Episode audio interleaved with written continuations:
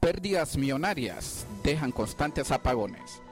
La crisis del sector energético se agudiza en el país con suspensiones del servicio eléctrico a lo largo del territorio nacional, provocando malestar en la población, mientras el sector productivo, especialmente de la productiva zona norte, señala que le provocan pérdidas millonarias diarias.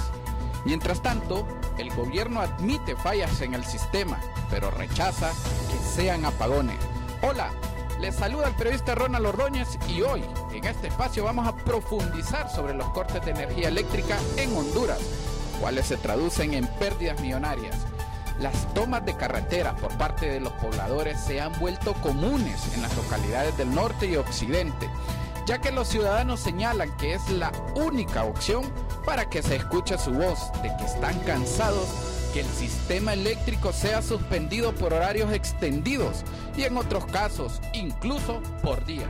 En Chamelecón, sector de San Pedro Sula, los cortes de las vías públicas, especialmente por la tarde y noche, se han vuelto rutinarios.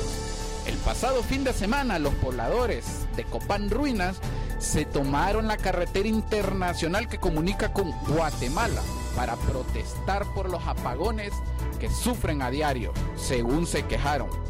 Pero la situación es similar en la zona del Caribe, como La Ceiba y Colón, así como en varios municipios del departamento de Olancho y El Paraíso. En la capital, son normales las suspensiones del servicio en sectores como el barrio San Felipe, colonias Matamoro, Lara y otros.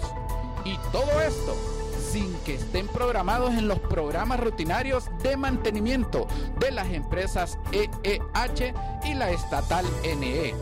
De su lado, el gerente interino de la empresa nacional de energía eléctrica NE, Eric Tejada, rechazó que el país sufra apagones y señaló que suspensiones del servicio eléctrico son fallas técnicas.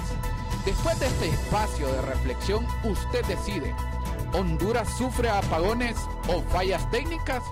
Puede conocer más detalles sobre este tema en el www.proceso.hn. Hasta acá el podcast de hoy. Recuerde, nos encontramos cada martes y cada jueves. Hasta entonces.